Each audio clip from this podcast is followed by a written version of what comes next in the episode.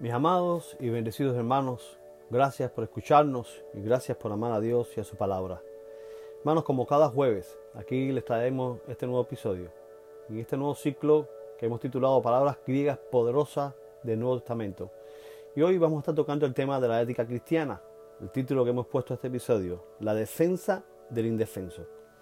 Vamos a estar basando en Mateo capítulo 5, en el verso 41, que dice, a cualquiera que te obligue, angariusei, a llevar carga por una milla, ve con él dos. Tenemos tres objetivos para este episodio. Número uno, la historia de la requisa. Número dos, la sujeción a la requisa. Y número tres, la aplicación de la requisa. Los versículos 38 al 42 de este capítulo 5 de Mateo constituyen la esencia de la ética cristiana y la característica distintiva de la conducta del creyente.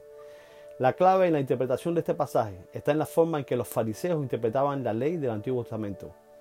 La primera parte de todo lo que comprende este pasaje, el Señor enseña a asumir una actitud benévola hacia el enemigo en contraste con la severidad de ojo por ojo y diente por diente, la llamada ley del talión. La ley del talión era una ley que consiste en hacer sufrir al delincuente un daño igual al que causó, ni más ni menos, retribución justa y exacta. Esta ley había sido dada para establecer justicia ante el pueblo judío. En tiempos de Moisés y aún de, Jesús, los judíos defendían el procedimiento, aplicando a las acciones privadas lo promulgado como ley pública. Dicha ley había sido destinada para los asuntos civiles y debía ser ejecutada por las autoridades, pero los fariseos habían extendido su aplicación a las relaciones personales para justificar así la venganza personal. Así que esta ley que el Señor había dado para traer justicia a la nación había sido mal interpretada y se había convertido en la excusa de las venganzas personales. Y es en medio de este contexto y criticando esta práctica que el Señor menciona este tema de la ética del cristiano. Pero como siempre hace, el Señor no solo se conforma con criticar el acto externo de la venganza, sino que nos enseña que está mal que tengamos malos sentimientos en contra de cualquier persona. Y para contextualizarlo, usa este ejemplo, algo que está ocurriendo de manera habitual en su mundo. Vamos a ver el, número uno, el primer objetivo que tenemos para este, episodio, la historia de la requisa. Hay palabras que incluyen en su historia el relato del triunfo o de la tragedia de una nación. Angariwen es una de ellas. Angariuo es un verbo que significa obligar a llevar, forzar, obligar a servir. Es decir, un soldado que obliga a un civil para que haga para él una labor o un servicio forzoso. Esta palabra es conocida como la palabra de un país ocupado. Este vocablo se usa tres veces solamente en el Nuevo Testamento con el significado siempre de obligar. La palabra utilizada en este texto de Mateo 5:41, donde Jesús habla de ir dos millas, aun siendo obligados a ir una. Esta palabra proviene del sustantivo persa angaros, que significa correo, y llegó a ser naturalizada en griego con el sentido de correo militar o mensajero expreso. Como dijimos, es una palabra tomada del idioma persa, pero con toda probabilidad la tomó del babilonio. El famoso correo real persa autorizó a sus portadores que cuando quiera que lo estimaran necesario, obligasen a hacer servicio a quien quiera que estuviera disponible y al animal de este, o solo al animal. No debía, debería haber demora en el despacho y la entrega de los decretos reales. Buen ejemplo de este correo real persa lo encontramos en la historia de la reina Esther, donde la trama de esta historia ocurre en este imperio, el imperio persa. En el capítulo 8, en el verso 10, se menciona de esta manera, Mardoqueo escribió las cartas en el nombre del rey Azuero, las selló con el anillo del rey y las envió por medio de mensajeros a caballo que cabalgaban los veloces corceles de las caballerizas reales. Como ocurre frecuentemente, aquí también el verbo adquirió un sentido más general de obligar a alguien a prestar cualquier tipo de servicio. Genofonte tiene una descripción todavía más expresiva y dice que Ciro buscando la forma de estar al corriente de la marcha de su vasto imperio. Hizo experimentos y averiguó la distancia que un jinete podría cubrir en un día sin sufrir percance alguno, y así dispuso sus estaciones. En cada una de ellas había un oficial para cuidar de la transferencia de las cartas y del cambio de caballo. Este servicio expreso era permanente y no se puede negar, dice Genofonte, que es el servicio por tierra más rápido del mundo. Ahora vamos a ver el segundo eh, eh, el segundo punto de este, de este bosquejo, de este episodio, que hemos titulado La sujeción a la requisa. Entonces podemos imaginar los sentimientos de ira odio, rencor e impotencia que provocaba esta práctica en las naciones subyugadas. Los romanos evidentemente también utilizaban la riqueza en las naciones que ocupaban. Palestina era un país ocupado. En cualquier momento el judío podía sentir sobre su hombro el toque de la lanza de un soldado romano. Y con esto sabía que su obligación era servir al soldado en todo lo que él solicitase, aun cuando la tarea fuera humillante. Entonces sabemos cómo se sentían los judíos con respecto a los ocupantes romanos de ese entonces. Ahora se aclara más todavía lo que Jesús está realmente diciendo en el Sermón del Monte. Volvamos al pasaje de Mateo 5:41. A cualquiera que te obligue a llevar carga por una milla, dice, ve con él dos. Parafraseando las palabras de este texto, dice, sería así. Si alguien exigiera de ti el servicio más detestable y humillante, si alguien te obliga a hacer algo que lesiona tus derechos sin tener por qué, si eres tratado como una víctima indefensa en un país ocupado, no te resientas. Haz como se te ha dicho, incluso más, y hazlo con buena voluntad, pues esa es mi forma de actuar. Hermano, esto está bueno para reventarle el cerebro a cualquiera. El, Señor en este sermón de monte manda a todos los que le siguen a que obedezcan aún cuando se los obligue por la fuerza, pero además que lo hagan sin malos sentimientos dentro.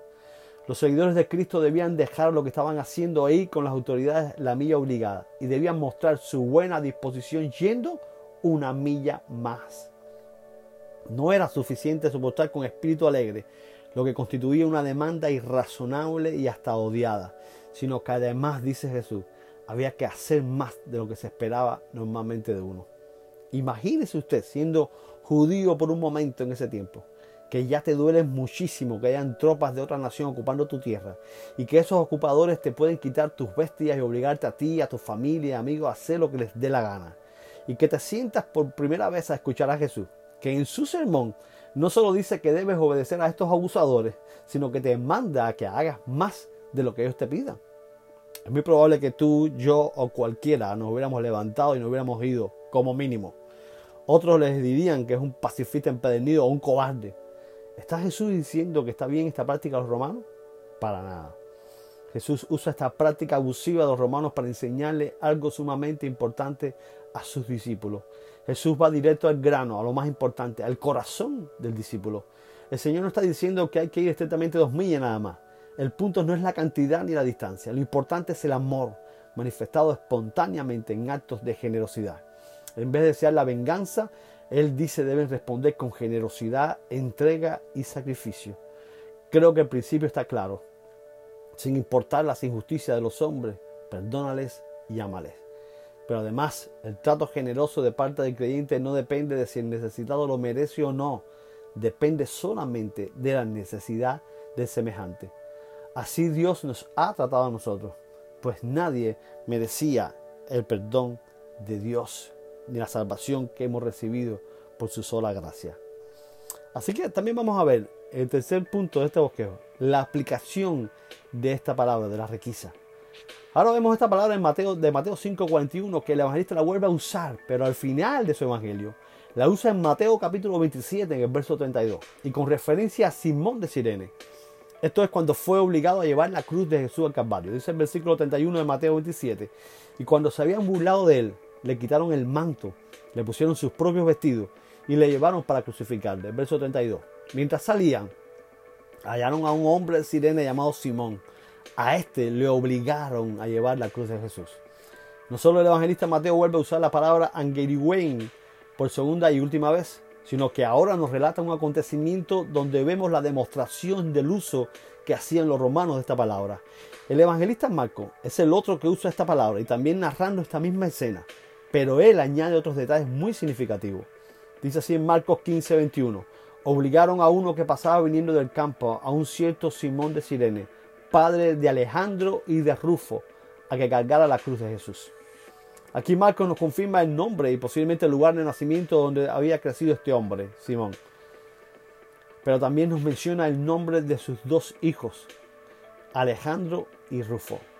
Evidentemente Marcos, que está escribiendo su evangelio a la iglesia de Roma, está dando por sentado que ellos conocían y tal vez asistían a la misma iglesia de Roma.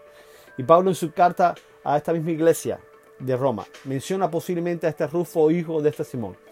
Así leemos en Romanos capítulo 16, verso 13. Saludad a Rufo, el escogido en el Señor, y a su madre, que también es mía. Al llevar la cruz para el Señor, Simón de Sirene nos dejó un cuadro de lo que debería caracterizarnos como discípulos del Salvador.